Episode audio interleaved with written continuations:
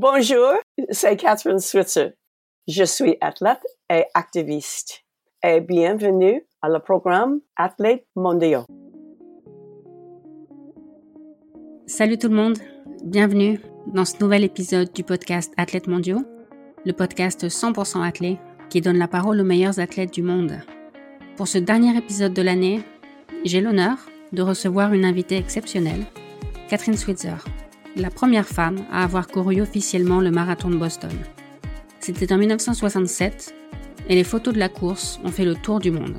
Notamment la photo du moment où Catherine se fait attaquer par Jock Sample, le co-directeur de la course, qui veut lui interdire de courir car Catherine est une femme. Catherine aurait pu obéir et abandonner, mais non seulement Catherine a terminé son marathon, mais elle a aussi décidé de ne pas s'arrêter là et de se battre pour toutes les femmes. D'abord pour que les femmes puissent courir le marathon aux Jeux Olympiques, ce sera chose faite à Los Angeles en 84, puis pour que toutes les autres femmes du monde puissent s'épanouir grâce à la course à pied. Autant de sujets que nous abordons ensemble dans cet épisode. J'ai rencontré Catherine en 2019 lorsqu'elle est venue en France pour inaugurer la nouvelle piste portant son nom à Dunkerque. Notre rencontre m'avait vraiment marqué et c'était donc pour moi une évidence de l'inviter à participer au podcast. Vous écoutez actuellement la version doublée en français, mais si vous le souhaitez, vous pouvez également écouter l'interview originale en anglais qui est disponible dans le feed du podcast. Bonne écoute. Bonjour Catherine, bienvenue sur le podcast. Merci de m'avoir invitée Mathilde. On s'est rencontrés en 2019 à Dunkerque quand tu es venue pour l'inauguration de la nouvelle piste qui porte ton nom. Ça t'a fait quoi d'avoir une piste à ton nom?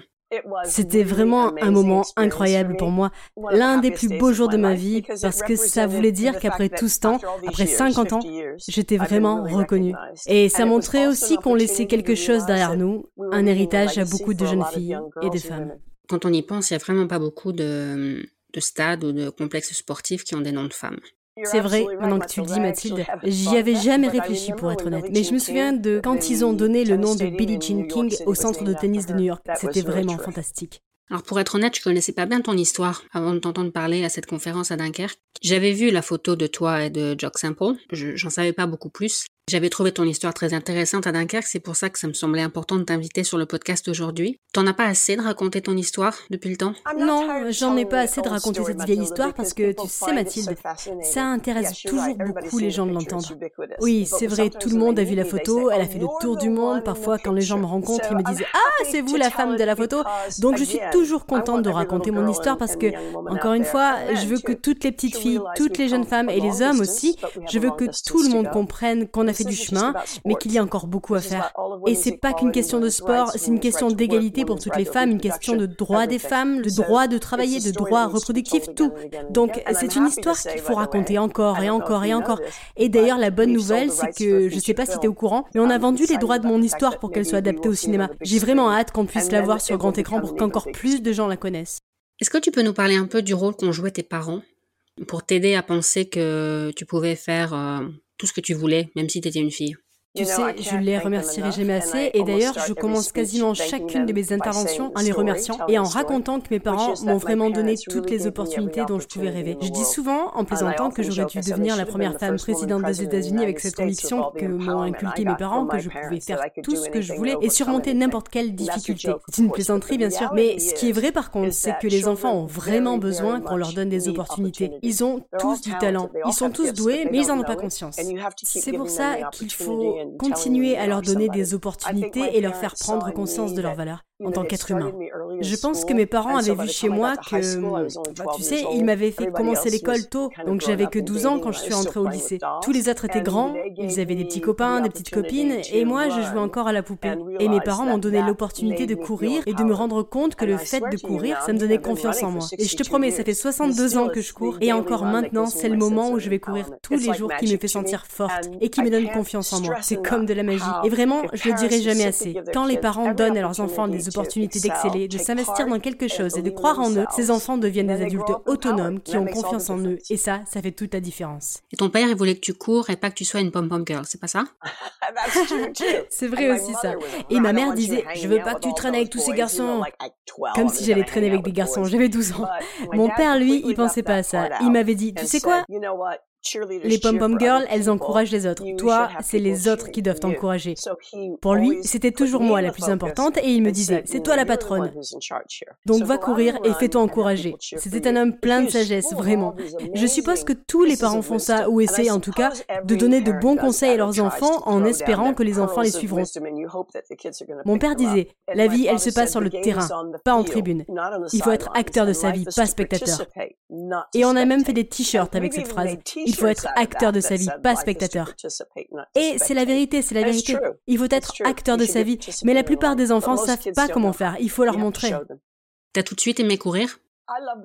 Oui, j'ai tout de suite aimé ça parce que j'avais pas besoin d'une équipe ou d'argent ou d'une tenue ou de faire partie d'un club. Je pouvais juste sortir de chez moi et aller courir. Et puis j'étais un peu timide à l'époque. Les seules personnes que je voyais courir, c'était des hommes ou des garçons en tout cas à l'école et ils étaient tous bons. Moi, je savais que je courais pas vite, mais je pouvais courir longtemps par contre. Je cherchais pas à attirer l'attention, mais évidemment, ça s'est vite su que je courais parce que les gens me voyaient courir dehors. Et c'était très drôle dans notre quartier à cette époque. Il y avait des gens comme le facteur et le livreur de lait qui allait voir ma mère, il frappait à la porte après avoir livré le courrier ou le lait par exemple et il disait Elle va bien ta fille? Je la vois courir tout le temps. Parce que pour la plupart des gens, si on courait, c'est qu'on fuyait quelque chose. Et ma mère leur disait Non, non, t'inquiète pas, elle va bien, elle s'entraîne, c'est tout. donc j'ai vraiment eu beaucoup de chance que mes parents me soutiennent comme ça. Et t'avais un entraîneur à l'époque? Non, pas du tout. Mais mon père m'avait dit, en fait, à l'époque, on ne savait pas que ce serait la course à pied mon sport, parce que les femmes ne couraient pas. Le seul souvenir que j'avais d'avoir vu une femme courir, c'était quand j'avais vu Wilma Rudolph à la télévision aux Jeux Olympiques de Rome en 1960. J'avais trouvé fantastique. Mais je me disais, je cours pas vite, moi. Ça me semblait inaccessible. Mais mon père m'avait dit, tu devrais te mettre à courir pour être en super forme, et comme ça tu pourrais être prise dans l'équipe de hockey sur gazon du lycée. On connaissait pas non plus grand chose de hockey sur gazon, mais on savait que c'était un sport où les filles couraient. Um, et quand j'ai fini par intégrer l'équipe de hockey, j'étais l'une des meilleures de mon équipe parce que j'étais jamais fatiguée. Personne n'arrivait à m'attraper et j'apprenais super vite. Et c'est à ce moment-là que j'ai eu ma première coach. Et je te promets, je buvais ses paroles. Si elle me disait de tenir la crosse comme ci et pas comme ça, j'obéissais à la lettre, quoi qu'elle dise. Et j'ai atteint un assez bon niveau comme joueuse. D'ailleurs, je dis souvent que si on avait été 20 ans plus tard, je serais sans doute jamais devenue athlète, coureuse. Je pense que j'aurais tout fait pour percer dans le hockey sur gazon et faire les Jeux olympiques avec l'équipe américaine. J'aimais vraiment beaucoup ce sport. J'aimais mon équipe, le travail en équipe, mais j'aimais aussi courir parce que mes footings, c'était toujours des moments où j'étais seule et où je pouvais méditer, rêver et juste laisser mon esprit vagabonder. Et d'ailleurs, ça m'arrivait souvent, même quand j'avais 12-13 ans, de me perdre dans le nombre de tours. Je me disais, je veux faire un mile, donc je dois faire 7 tours. Mais parfois, je finissais par en faire 8 ou 9 ou 10 parce que j'oubliais combien de tours j'avais déjà fait. Et c'est quand que tu as découvert le marathon j'ai découvert le marathon à l'université. Je suis allée à l'université de Syracuse parce que, comme toi, je voulais devenir journaliste. Et l'université de Syracuse a une très bonne école de journalisme. Je savais que je ne pourrais pas faire de sport là-bas. On avait du sport au lycée, mais il n'y en avait pas là-bas. En fait, l'université de Syracuse, c'était un énorme bastion du sport universitaire pour les hommes. Il y avait 25 sports pour les hommes et rien pour les femmes. Donc j'ai demandé au coach de l'équipe masculine d'athlètes si je pouvais intégrer l'équipe de cross-country avec les hommes et il m'a dit non, tu ne peux pas courir de façon officielle, c'est contraire au règlement, mais si tu veux venir t'entraîner avec l'équipe, tu es la bienvenue. Mais évidemment, il n'en pensait pas un mot et il pensait pas vraiment que je viendrais et je le sais parce que quand j'ai refermé la porte de son bureau, je l'ai entendu dire, rigoler avec ses collègues et leur dire jamais de la vie elle viendra, je suis content de m'en être débarrassé de celle-là. Ça m'avait tellement énervé. J'avais pas le choix, il fallait que j'y aille. Donc j'y suis allée et c'est là que j'ai rencontré un coach bénévole qui aidait à entraîner les hommes de l'équipe de cross. Il était plus âgé, il avait la cinquantaine et c'était un ancien marathonien. Et il était tellement fier de moi quand il m'a vu débarquer à l'entraînement. Ça faisait 30 ans qu'il était là et il avait jamais eu de fille dans l'équipe. Il était hyper enthousiaste à l'idée de m'entraîner. Donc c'est comme ça qu'on a commencé à courir ensemble et qu'il a commencé à me parler du marathon de Boston. Il avait fait 15 fois, il avait fini dans le top 10. C'était vraiment une sacrée perte. Il idéalisait tellement le marathon de Boston que je lui ai dit que je voulais le faire. Et ça a tout changé. On s'est disputé un moment. Il m'a dit jamais aucune femme a couru un marathon. Et je lui ai dit quoi Mais on court 10 miles tous les soirs 10 miles, c'est environ 16 km. Il m'a répondu 10 miles, ça fait pas un marathon. Et je lui ai dit je sais bien, mais si je peux m'entraîner pour passer d'un mile à 10 miles, je peux m'entraîner pour passer de 10 miles au marathon. Et il m'a dit non, tu ne peux pas. Une femme n'en est pas capable. Donc on a eu cette conversation à un moment et il a fini par me dire, écoute, si tu me montres à l'entraînement que tu en es capable, je t'emmènerai au marathon de Boston. Et après ça, je me suis vraiment donné à fond. On s'entraînait très dur. Et un jour, on a couru les 42 km et 26 miles, mais je pensais qu'on avait mal mesuré le parcours, qu'on avait fait moins que la distance du marathon. Mon coach m'a dit Non, non, non, je suis sûr, c'est la bonne distance, on a bien mesuré. Et je lui ai dit Non, je pense pas, allez, on fait 8 km de plus, donc 5 miles. Et il m'a dit Tu peux encore courir 8 km là Et je lui ai répondu Bien sûr, pas toi. Je me sens super bien, moi. Donc il m'a dit Ok, et on a continué. Et il s'est évanoui à la fin de la séance. Et il est tombé dans les pommes et moi j'étais surexcitée. Quand il a retrouvé ses esprits, il m'a dit Les femmes ont un potentiel d'endurance insoupçonné. On savait qu'il se passait quelque chose d'intéressant parce que, dans notre groupe d'entraînement, les garçons de l'équipe de cross voulaient pas venir s'entraîner avec nous si on faisait plus de 15 ou 20 km. Ils nous disaient Vous êtes fous, jamais de la vie, on court à autant. C'était dans ces moments-là que j'arrivais à suivre les hommes. Je courais pas aussi vite qu'eux, mais j'arrivais à courir longtemps. Donc c'était vraiment une période magique où je découvrais ce dont j'étais capable. Et je me disais, je vais le faire, je vais le faire le marathon de Boston. En tout cas, c'est ce que mon coach m'avait promis. Et en effet, dès le lendemain, il est venu me voir à ma résidence universitaire avec les formulaires d'inscription et il m'a dit, OK, tu dois remplir ça tu dois t'inscrire de façon officielle. Et je lui ai dit, pourquoi ça?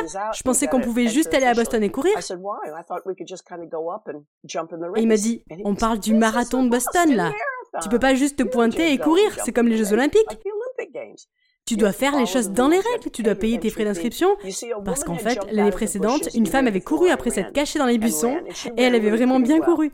Mon coach, il n'y croyait pas. Je lui avais dit, si, si, elle a fait le marathon, tous les journaux en parlent.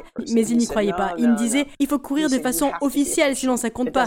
Donc j'ai rempli le formulaire d'inscription, mais au lieu d'écrire mon prénom, j'ai mis mes initiales. J'ai écrit KV Switzer. Et évidemment, les officiels ont supposé que j'étais un homme et pas une femme. C'était pas volontaire de ma part. J'avais rien vu dans le règlement qui disait qu'il y avait que les hommes qui pouvaient participer. Rien du tout. Les organisateurs partaient juste du principe qu'une femme pouvait pas le faire et pourquoi une femme essaierait de participer de toute façon. Et sur le formulaire d'inscription, il y avait rien non plus sur le fait d'être un homme ou une femme. D'ailleurs, je me souviens d'un moment drôle avec mon coach quand je remplissais le formulaire. J'avais dit à mon coach, tu sais, si je vais avec toi à Boston, si je fais le marathon en portant un dossard, je veux me faire remarquer. Et moi, je voulais pas me faire remarquer, je voulais juste courir. Et il m'avait répondu, je sais, et je suis fier de toi. C'est pas incroyable ça? Ouais, c'est clair. On parle d'un homme qui avait quoi? 51 ans, qui avait déjà couru le marathon de Boston? 15 fois. Il était connu là-bas. Il avait sa réputation et malgré tout, il était prêt à prendre ce risque pour moi, une jeune de 20 ans. À l'époque, j'avais pas l'impression qu'il faisait quelque chose d'exceptionnel, mais maintenant, avec le recul, je prends conscience de ce qu'il a fait pour moi. Je le donne toujours comme exemple. Il s'appelle Arnie, il s'appelait Arnie. Il est décédé maintenant. Je le donne toujours comme exemple de ce que c'est d'être un bon adulte. Toute ma vie, j'ai dit, si Arnie était prêt à faire ça pour moi, ça va pas être trop compliqué pour moi d'aider beaucoup d'autres gens. La femme qui avait couru l'année précédente le marathon après s'être cachée, elle s'appelle Bobby Gibb. Est-ce qu'elle t'a inspiré? Est-ce qu'elle t'a aidé à, à croire que c'était possible pour une femme de courir un marathon? Je me suis dit, ok, super, une femme l'a déjà fait. À l'évidence, une femme peut le faire. Il n'y a aucun problème. Je vais aller faire pareil. Donc je cherchais pas à prouver quoi que ce soit. Et honnêtement, si j'avais pas eu un coach qui m'avait obligé à m'inscrire dans les règles, et si j'y étais allée toute seule, j'aurais probablement juste pris un bus pour Boston, je serais allée à la zone de départ à Hopkinton, j'aurais enfilé mon survêtement et moi aussi j'aurais couru comme ça sans être inscrite. Mais pour mon coach, c'était super important de s'inscrire. Donc c'est pas tant qu'elle m'a inspirée, c'est plutôt que je me suis dit, ok, une femme l'a déjà fait. Mais bien sûr, avec le recul, il faut aussi se rendre compte qu'elle a pris un gros risque en faisant ce qu'elle a fait. Et dans quel état d'esprit t'étais ce jour-là? Parce que tu me corriges si je me trompe, mais t'avais aucune idée que ce jour allait changer ta vie. Pas du tout. Tu l'aurais fait si t'avais su ce qui t'attendait? C'est difficile à dire parce que ce qui s'est passé, et c'est à ça que tu fais allusion bien sûr, ce qui s'est passé c'est qu'après deux, quasiment trois kilomètres, un officiel, le co-directeur de la course, a sauté du bus des officiels et m'a attaqué. Il voulait pas que je cours, il voulait m'enlever mon dossard et me virer de la course. J'étais absolument terrifiée. Donc je pense pas que je voudrais revivre ce moment de terreur. Par contre, quand je vois maintenant tout ce que ça m'a appris et toutes les opportunités que ça a donné à moi et à d'autres femmes, je dirais oui, ça en valait la peine. C'était pas facile, certes. Pendant des années et des années, j'ai eu beaucoup de problèmes avec des gens qui me reprochaient d'avoir fait ce que j'avais fait, qui me disaient que je devrais avoir honte, ils racontaient n'importe quoi. Il disait que les femmes ne devaient pas faire ça. que ça les empêcherait d'avoir des enfants, qu'elles deviendraient des hommes, qu'elles feraient honte à la jante féminine et ne devaient pas transpirer en public, qu'elles devraient rester chez elles et faire à manger pour leur mari. J'ai dû supporter toutes ces bêtises pendant très très longtemps. Mais ça m'a aussi montré la détermination dont je pouvais faire preuve, et mon courage aussi. Parce que je pense que beaucoup de gens auraient peur de recevoir des messages d'insultes, par exemple. C'est vrai que j'ai reçu des tonnes de lettres d'insultes, des gens qui me disaient, par exemple, que j'allais griller en enfer, que ce que je faisais était contre la volonté de Dieu, ce type de lettres. Mais j'ai aussi reçu des courriers de fans de gens qui me disaient Yes, c'est génial J'ai mis votre photo au-dessus de la cheminée, on la regarde tous les jours. Il y avait une femme qui m'avait dit J'ai mis votre photo sur le frigo, et à chaque fois que je la vois, au lieu de me servir dans le frigo, je vais courir. Il y en a eu tellement des trucs marrants comme ça. Donc oui, je l'aurais fait, mais j'aurais eu vraiment très peur. Tu peux nous parler un peu de ce que tu appelles ton 261 moment, ton moment 261 en français? 261, c'est le numéro de dossard que je portais dans la course. Et en fait, on a créé une association à but non lucratif, une association mondiale à but non lucratif pour les femmes. Et notre but, c'est d'utiliser la course à pied comme un outil pour aider les femmes à prendre confiance en elles et à devenir autonomes. Pour résumer, c'est ça la mission de l'association. Et l'association s'appelle 261 Fearless. Fearless, ça veut dire courageux, quelqu'un qui a pas peur. On a choisi ce nom parce que tellement de gens avaient entendu l'histoire et écrivaient le nombre 261 sur leur dossard, dans leur dos ou sur leurs bras. Il y en avait même qui se l'étaient tatoués, t'imagines ils disaient que ça les aidait à se dépasser et que courir, ça leur avait changé la vie. On a quasiment tous eu, à un moment, quelqu'un qui nous a dit T'as pas le niveau, t'y arriveras pas.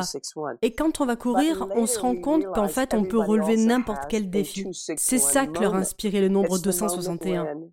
Mais plus tard, on s'est aussi rendu compte que tout le monde le vit à un moment donné, ce moment en 261. C'est le moment où quelqu'un essaie de t'arracher ton dossard et de te dire que t'es pas capable de faire quelque chose, ou que t'es pas à ta place, ou un moment où tu dois prendre une décision hyper difficile, ou alors où t'es confronté à des difficultés terribles et tu t'en sors, et tu te rends compte que ta vie sera plus jamais la même, que t'es capable de tout, que tu n'as plus peur d'affronter les épreuves, ou en tout cas que tu n'es plus paralysé par la peur.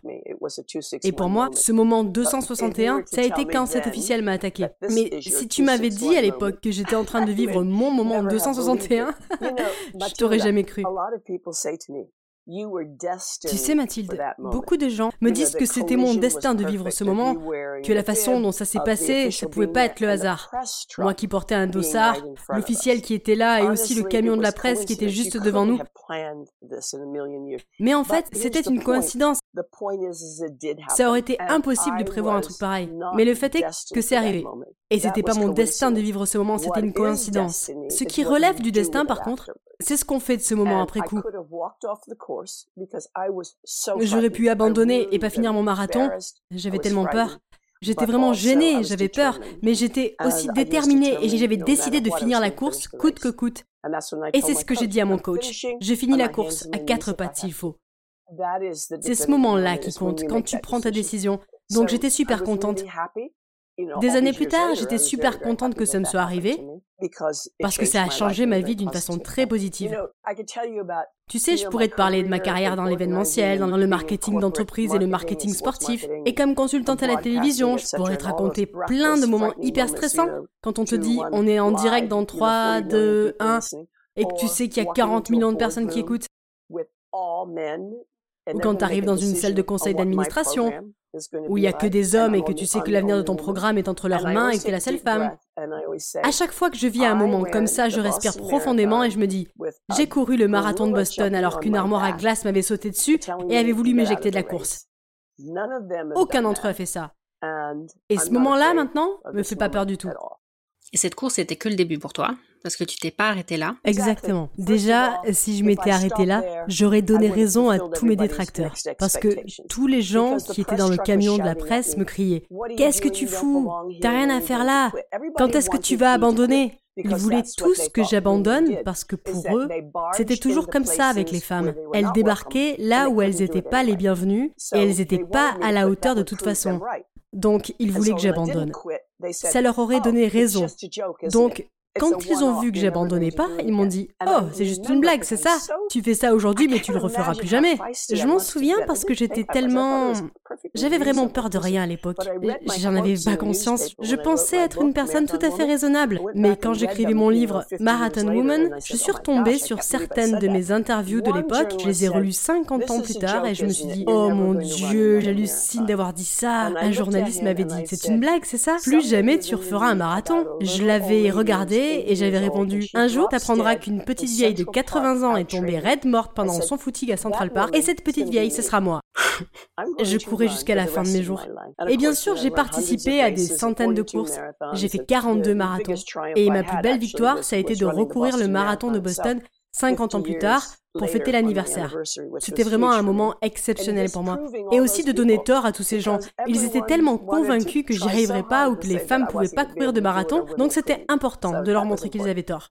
Et t'as pas fait ça que pour toi? Ah oui, certainement pas. En fait, il y a eu deux moments marquants pendant le marathon de Boston.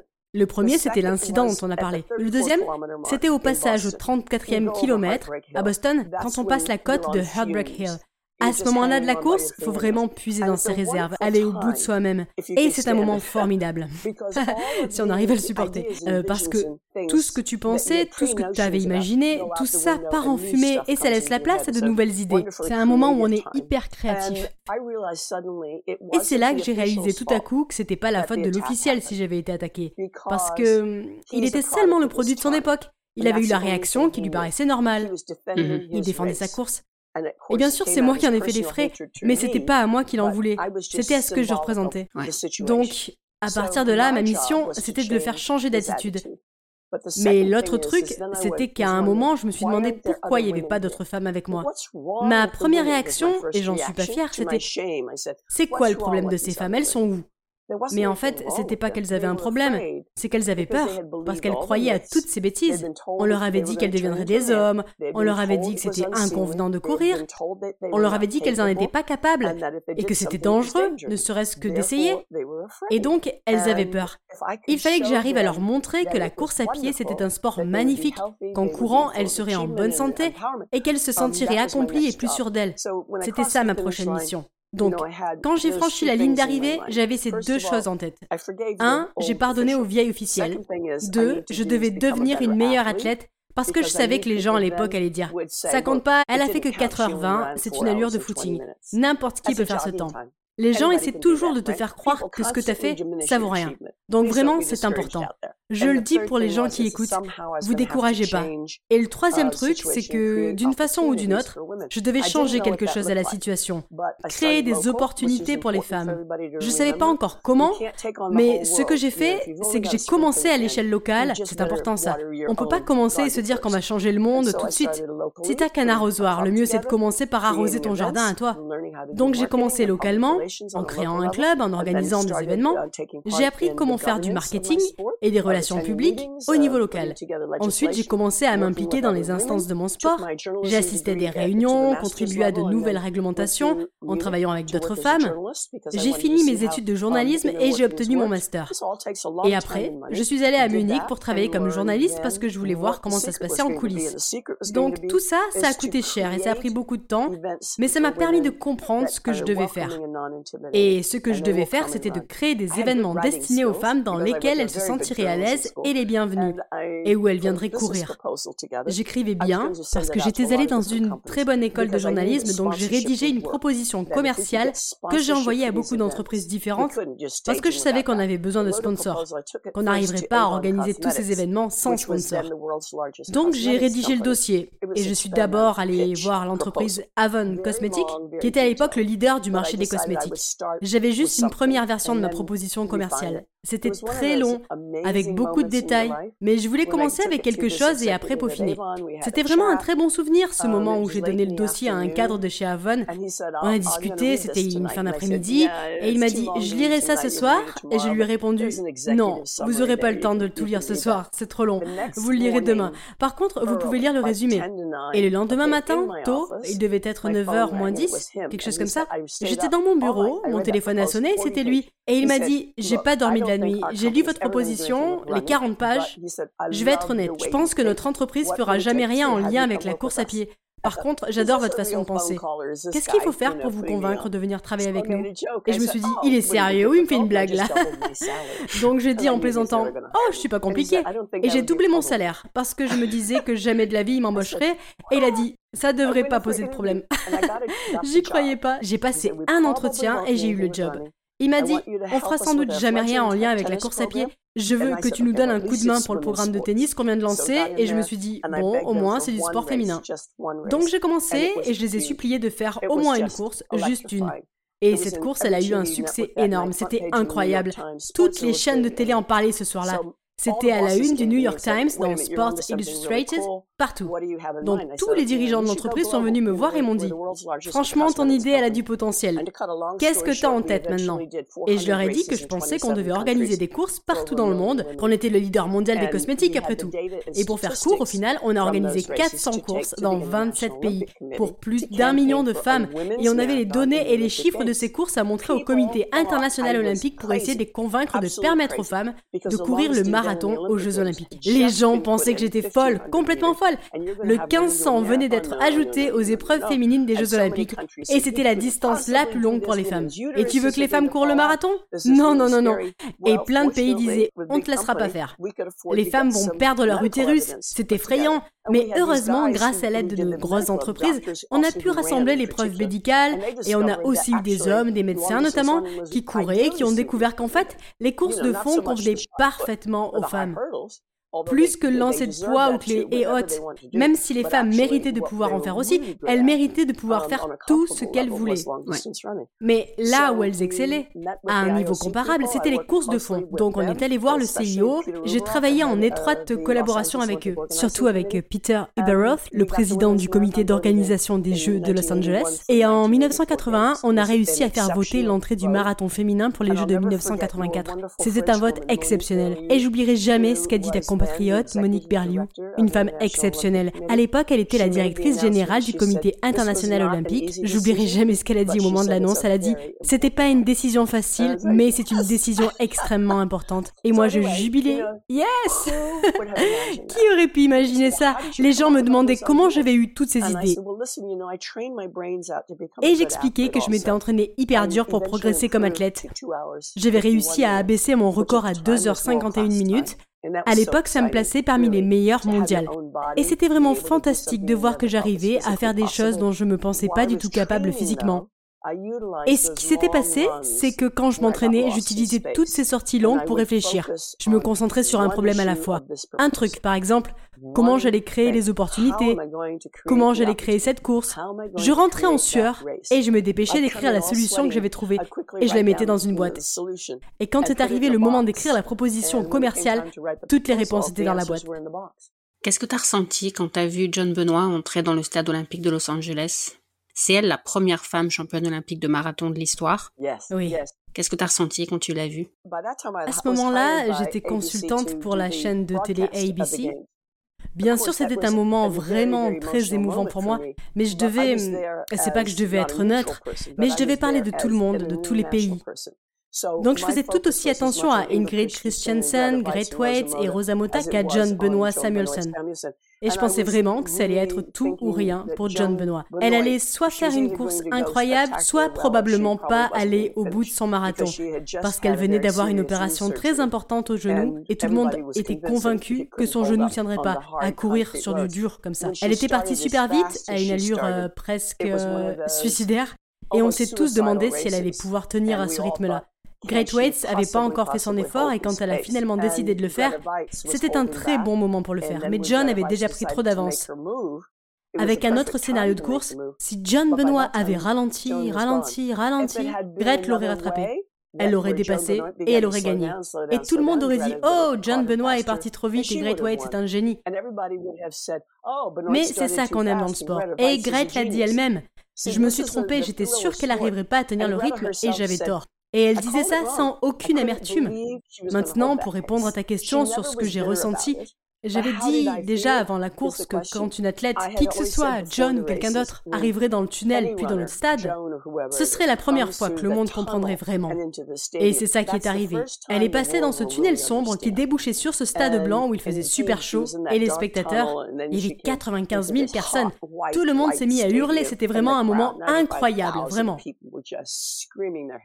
Parce qu'il y avait non seulement eux, les spectateurs dans le stade, qui prenaient conscience de ce que ça représentait pour les femmes, mais aussi 2,2 milliards de téléspectateurs qui regardaient à la télévision partout dans le monde. On sait tous que ça représente 42,2 km ou 26,2 miles. On a tous fait cette distance en voiture, à vélo, à dos d'âne ou à pied dans certains pays. Et là, on voyait des femmes courir la distance. Et comme je l'ai déjà dit, c'était comme donner aux femmes le droit de vote. 50 ans plus tôt, on avait été accepté intellectuellement et socialement. Là, on était accepté physiquement. Le marathon était devenu la distance la plus longue au programme des Jeux olympiques, à la fois pour les hommes et pour les femmes. On était sur un pied d'égalité. C'était cette reconnaissance physique que je trouvais tellement importante. Donc, tu m'as demandé ce que j'ai ressenti Beaucoup d'émotions. Vraiment beaucoup d'émotions. J'étais vraiment très émue pendant environ une semaine, disons dix jours. Et là, tu me dis, c'est tout Et je te réponds, non, non, non, jusqu'à la fin de mes jours. Mais tu sais ce qui s'est passé C'est comme quand on court un marathon et qu'on bat son record personnel, on est hyper content. Ou quand on finit enfin l'écriture d'un livre et qu'on le publie et qu'on se dit, enfin, ça a été tellement de boulot. Ou quand on a un bébé, on fait une dépression postpartum. Après tout ce travail, après des semaines, des mois, des années, des années de travail, tu te dis, oh mon Dieu, et moi, à ce moment-là, je me suis dit, ok, c'est super qu'on ait fait ajouter le marathon femmes aux Jeux olympiques. Ça change la perception des femmes dans le sport. Mais on fait quoi pour toutes ces autres femmes qui n'ont pas d'opportunité? Toutes ces femmes qui n'ont pas accès à certaines activités à cause de conventions sociales ou religieuses, de la pauvreté, des idées reçues, qui n'ont pas le droit à une éducation, qui n'ont même pas le droit de sortir de chez elles ou de choisir leur partenaire. Et c'est comme ça qu'on a eu l'idée de créer 261 Fearless. Oh, Parce que quand on pense à ces femmes, on pense par exemple à une femme portant une burqa en Afghanistan, ça peut tout aussi bien être ta voisine. Tu sais pas. Mais ce que tu peux faire, c'est toujours essayer de tendre la main, de proposer ton aide, de dire Hey, ça te dirait de venir te balader ou courir avec nous? Comment ça va aujourd'hui? Et quand les gens commencent à marcher ou à courir ensemble, ils se libèrent complètement de leurs restrictions. C'est vraiment incroyable l'effet que ça peut avoir. Donc, c'est aussi comme ça qu'on a eu l'idée de 261 Fearless, en voyant qu'il y avait toutes ces femmes, tellement de femmes que ça pourrait aider de juste aller marcher ou courir avec quelqu'un, que ce soit pour leur éducation ou leur confiance en elles. Est-ce que tu penses qu'il y a aussi certaines femmes qui ont eu peur de courir le marathon après avoir vu Gabriella Anderson-Cheese qui a eu énormément de mal à finir son marathon à Los Angeles? Parce que dans son autobiographie, Dina Castor, la médaillée de bronze euh, du marathon des Jeux d'Athènes, raconte qu'elle avait vu la détresse de Gabriella Anderson-Cheese à Los Angeles et à ce propos, elle écrit, je la cite, Une course qui provoque une telle détresse peut pas être bonne pour toi. Fin de citation. C'est ça qu'elle a pensé en voyant Gabriella Anderson Cheese. Tu penses que les images ont fait des dégâts dans la tête de certaines personnes? Absolument. Et en particulier, et j'espère que tu m'en voudras pas de dire ça, mais la presse française avait été impitoyable. Les journaux français arrêtaient pas de faire des pleines pages avec des photos d'elle en train de tituber. Mais pas de pleine page pour John Benoit qui gagnait par contre. Tout ce qui les intéressait, c'était Oh, encore une fois, les femmes sont pas capables. Oh. Et en fait, dès le lendemain, Gabrielle Anderson Schiss a convoqué les médias pour une conférence de presse pour dire Écoutez, j'avais conscience d'absolument tout ce qui se passait. C'est physiquement que j'y arrivais plus. J'étais complètement déshydratée. Et elle a dit Je savais que j'allais vers la ligne d'arrivée, mais physiquement, mon corps suivait plus. Ça peut arriver à tout le monde, une insolation, à tout le monde. Mais c'est sûr que ça n'a pas aidé la cause. Et ça m'a vraiment déprimée pendant un bon moment parce que j'avais peur qu'on revienne en arrière que le marathon femmes soit supprimé. Parce que ce qu'il faut savoir, c'est qu'en 1928, il y avait eu un incroyable mensonge de journaliste qui avait dit que les femmes s'étaient évanouies à l'arrivée du 800 mètres. La distance venait d'être ajoutée au programme des Jeux Olympiques. Et en fait, mon mari, Roger Robinson, qui est un éminent historien et écrivain, a réussi à montrer que toute cette histoire était un mensonge et que des images vidéo avaient été modifiées pour faire croire que ces femmes s'étaient évanouies, alors que c'était faux. C'était une invention de la presse pour dire regardez, les femmes sont pas capables de courir la distance. Il faut la supprimer du programme. Ces femmes font honte à la gente féminine. Et en effet, le 800 femmes a été supprimé du programme des Jeux en 1928, jusqu'à 1960, aux Jeux de Rome. J'avais peur qu'il arrive la même chose avec le marathon. Mais heureusement, ça n'a pas été le cas. Par contre, si un homme s'était évanoui, tout le monde en aurait fait un héros. Ouais, c'est vrai ça. Et maintenant, quand des gens finissent des courses, des courses rapides, on les voit s'affaler par terre. Et ça, les hommes le faisaient bien avant que les femmes commencent à le faire. Et tout le monde disait Oh, ce sont des héros, ils sont allés au bout d'eux-mêmes. Ça va quand même mieux, non Avec le temps? Il y a encore euh, beaucoup de progrès à faire, bien sûr, mais on avance quand même. Ah oui, complètement. Et quand on voit les perfs des femmes maintenant, vraiment, elles ont un potentiel d'endurance phénoménal. On voit des femmes gagner des grandes courses d'ultra, des courses de 100 miles, et elles sont aussi devenues super rapides sur le marathon. Ça promet vraiment un nouveau niveau de performance absolument fantastique. Et ce qui est magnifique aussi, c'est que ça change complètement l'idée que les gens se font des capacités des femmes et aussi des capacités des hommes, je pense. On se rend compte que l'être humain est capable de choses qu'on soupçonne même pas. Tu as recouru le marathon de Boston 50 ans plus tard, en 2017. Et corrige-moi si je me trompe, mais en 2017, environ la moitié des participants étaient des femmes, c'est ça? Oui, et c'est aussi ça qui me rendait tellement heureuse. Comme je le disais, c'était le plus beau jour de ma vie, parce que techniquement, c'était moitié-moitié, enfin 49% de femmes et 51% d'hommes. Ok. Donc quasiment moitié-moitié. Donc c'était 50-50, et dans le public aussi. Ça n'avait plus rien à voir. Tous les spectateurs connaissaient l'histoire. Au lieu de crier Rentrez chez vous, allez faire à manger à votre mari, ils tenaient des pancartes où c'était écrit Go to 6-1, allez 261. Ils étaient là avec leurs enfants, je suis allée voir chaque enfant, je les ai tous pris dans mes bras. J'ai fait 13 interviews et même comme ça, j'ai réussi à finir mon marathon juste 24 minutes plus lentement que 50 ans plus tôt. Je pense que l'un des moments forts, ça a été à l'arrivée quand j'ai vu que la personne qui allait me remettre ma médaille, c'était John Flaminio la première femme présidente de la Boston Athletic Association, l'association qui organise notamment le marathon de Boston, la première femme en 135 ans. Il y avait aussi 125 femmes qui s'étaient inscrites pour courir avec moi dans l'équipe 261 Fearless. Et c'était vraiment formidable, parce que leurs dossards solidaires nous ont vraiment donné le soutien financier dont on avait besoin pour lancer 261 Fearless partout dans le monde. C'était vraiment une journée incroyable, absolument incroyable. Est-ce que tu comprends pourquoi certaines personnes veulent parfois t'opposer ou te comparer à Bob et Gabe pour savoir qui de vous deux est la vraie pionnière, alors qu'au final vous êtes toutes les deux pionnières à votre façon, vous avez fait des choses différentes? Oui, complètement. En 1967, j'avais aucune idée qu'elle était aussi dans la course. Mais c'était bête de ma part de ne pas y avoir pensé, parce qu'elle avait toutes les raisons d'être dans la course, et elle a très bien couru d'ailleurs. Elle a fait une heure de moins que moi. Après, c'est sûr qu'elle n'a pas été attaquée pendant la course, elle. Ce que je veux dire, c'est pas du tout une critique. Bobby, c'est une artiste. Elle est sculptrice, elle est excellente dans ce qu'elle fait. On a des personnalités complètement différentes, elle et moi. Donc, qu'est-ce que je peux dire? La photo du moment où je suis attaquée a fait le tour du monde. Elle a changé l'histoire, cette photo. L'histoire des femmes.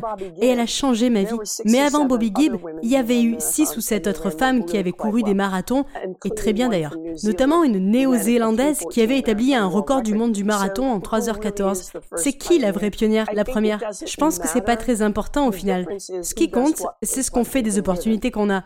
Et moi, je pouvais pas m'arrêter là. C'était essentiel pour moi de continuer le combat. Tu le disais tout à l'heure, tu as aussi travaillé pour la télévision. En faisant mes recherches, je suis tombée sur des photos de toi en train d'interviewer notamment Florence Griffith Joyner ou Carl Lewis. Tu peux nous parler un peu de cette période? J'ai travaillé pour la télé. Euh, je pense que j'ai fait quatre Jeux olympiques. Non, deux Jeux olympiques, Los Angeles et Séoul. J'ai aussi commenté euh, plusieurs championnats des États-Unis ou sélections olympiques américaines. Et j'ai été consultante pour le marathon de New York environ 20 fois, je pense. Et j'ai été consultante pour le marathon de Boston 42 années consécutives. Là, pour le coup, je suis sûre du chiffre. J'ai aussi couvert beaucoup d'autres courses locales, um, mais là, je parle des courses les plus importantes. Et puis j'ai décidé de prendre ma retraite en 2018. Tout le monde me disait non, tu peux pas t'arrêter maintenant. Et je disais oh que si, parce qu'un jour ou l'autre, c'est vous qui me direz de m'arrêter. Mais pour dire la vérité, le boulot de consultante m'a jamais vraiment plu. C'est fantastique d'être aux premières loges des grandes compétitions, et évidemment quand j'étais sur une moto aux côtés de certains des meilleurs athlètes du monde, par exemple pendant le marathon de New York, c'était fantastique. C'était vraiment un privilège d'être aussi près d'eux. Mais au final, t'as quoi? 3 ou 4 secondes, allez, 15 secondes pour dire quelque chose alors que tu veux... Comme tu peux le voir, je parle beaucoup. Et j'ai toujours beaucoup de choses à dire, donc j'ai toujours eu le sentiment de ne pas être très douée pour le job de consultante, donc j'ai fini par décider d'arrêter, parce que tu prends aucun plaisir à faire quelque chose quand tu as le sentiment de vraiment pas bien le faire, peu importe ce qu'en disent les gens. Donc je préfère écrire des livres et des articles ou te parler. Et tu es en train d'écrire un nouveau livre là? Uh, Pas activement en ce moment, mais c'est prévu. Ok. Tu peux aussi nous en dire un peu plus sur le film, sur ton histoire? Alors, en fait, le film sera l'adaptation de mon livre Marathon Woman, et notre but, c'est de ne pas parler seulement de l'incident de Boston, parce que ce moment, c'était juste le déclencheur de la révolution qui a suivi. On veut vraiment parler de l'envers du décor, de ce qui a permis de faire entrer le marathon femme aux Jeux Olympiques. C'est ça le plus important. Les bonnes idées de film ne manquent pas, mais par contre, trouver le budget, les bonnes personnes, le bon réalisateur, la bonne actrice, réussir à tout réunir, c'est vraiment pas facile. J'envie pas du tout les personnes qui doivent faire ça, mais en tout cas, voilà, on en est là dans le et tu sais qui va jouer ton rôle? Je sais qui ils veulent pour jouer mon rôle.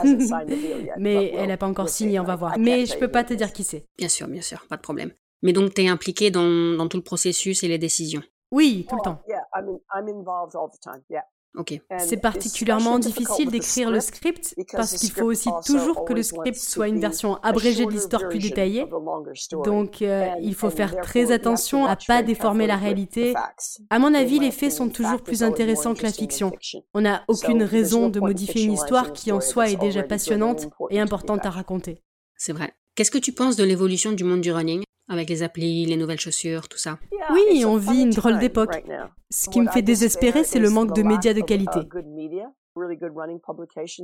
Maintenant, il y a très peu de très bonnes publications consacrées à la course à pied. Et je constate aussi une disparité énorme entre le niveau des meilleurs et cette foule de joggers. Attention, j'adore les joggers. J'adore les gens normaux. J'adore l'impact que la course à pied peut avoir sur des vies ordinaires. Mais je suis très vieille école, moi. Donc ça m'exaspère, tous ces équipements, ces applis, ces montres, ces cardio-fréquences mètres, tous ces trucs, ces gadgets. Et d'ailleurs, je refuse de prendre mon téléphone avec moi quand je vais courir, ce qui est probablement une mauvaise idée dans certains cas. Tout ce que je prends, c'est une montre, et uniquement parce que je veux savoir depuis combien de temps je suis partie et combien de temps il me reste. Ce qui m'inquiète, c'est de voir ces athlètes, hommes et femmes, qui sont incroyablement, incroyablement bons, et ensuite le gouffre énorme avec les suivants. Même dans les courses, tu vois passer les athlètes élites et après tu dois attendre parfois plusieurs minutes pour voir les suivants, des athlètes de niveau intermédiaire ou en devenir. Et après il y a tous les coureurs ordinaires. J'ai absolument rien contre eux, ils sont 50 000. Ils font souvent des choses super pour des œuvres caritatives et ils contribuent à l'ambiance incroyable dans la ville. Mais quand tu vois que maintenant le chrono du 50e du marathon de New York par exemple ça aurait été le chrono du 500e à l'époque. Donc, comme je disais, il y a un gouffre après les tout meilleurs. J'aimerais que ça change. Oui, et puis c'est super difficile de s'identifier à, des chronos aussi, aussi impressionnants. Certains vont vraiment très très vite maintenant. C'est vrai. C'est presque une autre planète, un autre sport. Mais c'est formidable. C'est intéressant de voir que les chronos sur 100 mètres n'ont pas beaucoup évolué alors que sur marathon, il y a une progression incroyable. Et encore une fois, c'est hyper prometteur pour les années qui viennent. Ouais. Est-ce que tu as un endroit préféré pour aller courir, à part Boston? Tu veux dire pour une compétition? Non, non, juste pour courir. Ah, ok. Boston, c'est mon endroit préféré pour le marathon. Mais pour courir, j'ai deux endroits préférés en fait. Le premier, c'est dans la vallée de l'Hudson, dans l'État de New York. Il y a des chemins magnifiques dans certaines des sublimes réserves de la région, le long des falaises. Les panoramas sont vraiment fantastiques. Et le deuxième endroit, c'est où je suis maintenant, d'où je fais cette interview, en Nouvelle-Zélande.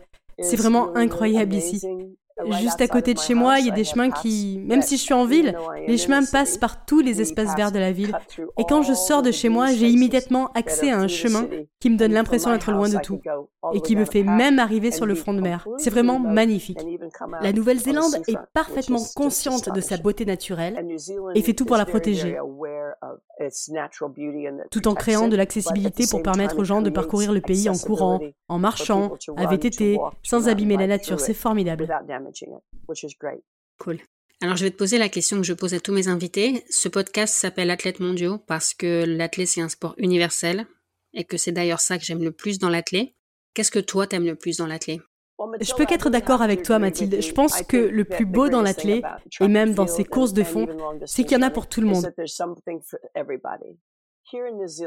Ici, en Nouvelle-Zélande, par exemple, on a une athlète formidable. C'est une de mes héroïnes, personnellement. Valérie Adams, l'incroyable, incroyable lanceuse de poids. Elle est gigantesque, Valérie. Elle est tellement grande. C'est la seule femme que j'ai interviewée pour qui j'ai dû mettre le micro au-dessus de ma tête. Ou je devais monter sur un banc pour l'interviewer. Oh, elle est sympa, elle a un tempérament de feu, elle s'entraîne hyper dur, elle est maman. Mais qu'est-ce qu'elle aurait pu faire, Valérie Adams, en 1920 ou 1928 Elle n'aurait pas pu faire de sport. C'est pareil pour le saut en hauteur. Les sauteuses en hauteur, elles ressemblent aux mannequins des défilés parisiens avec leurs longues jambes. Elles sont fabuleuses. et elles rendent le sport attractif. Les perchistes aussi, c'est incroyable. Ce que j'essaie de dire, c'est qu'il y a toutes les morphologies, des souples, des costauds, des tout petits, et chacun peut trouver une discipline qui lui convient, vraiment. Dans les courses de fond aussi, chacun peut trouver quelque chose qui lui convient. Je vois absolument tous les gabarits. Pour être bon dans ce sport, il y a certes probablement un rapport poids-taille optimum, il faut d'incroyables capacités cardiovasculaires, mais n'importe lequel de mes voisins peut sortir, mettre un pied devant l'autre et s'entraîner et courir un marathon et être acteur de sa vie. Et ça, c'est fantastique. Ouais. Alors j'espère qu'on te verra à Paris en 2024 pour les Jeux. Le marathon olympique dans Paris, ça va être quelque chose. Ah, J'ai tellement hâte. Tu sais que la population pourra participer aussi. Les organisateurs veulent que des amateurs puissent participer. Ah Vraiment? Après, il faudra répondre à certains critères. On peut pas juste aller courir comme ça, mais, mais l'idée, c'est vraiment d'intégrer la population. Waouh, c'est intéressant ça. Si c'est vrai, c'est peut-être la motivation dont j'avais besoin pour commencer à m'entraîner sérieusement. Ce serait un rêve de participer au marathon des Jeux, ça serait incroyable. Merci beaucoup pour ton temps, Catherine. Est-ce que tu veux ajouter quelque chose? Non, juste te remercier pour cette super interview, Mathilde. Merci de m'avoir invité et d'avoir mis les femmes à l'honneur aujourd'hui. Et si je dois ajouter quelque chose, ce serait de dire aux gens qui écoutent, élevez vos filles pour faire d'elles des femmes courageuses qui osent et qui n'ont pas peur. Et élevez vos fils pour faire d'eux des hommes respectueux, qui osent et qui n'ont pas peur.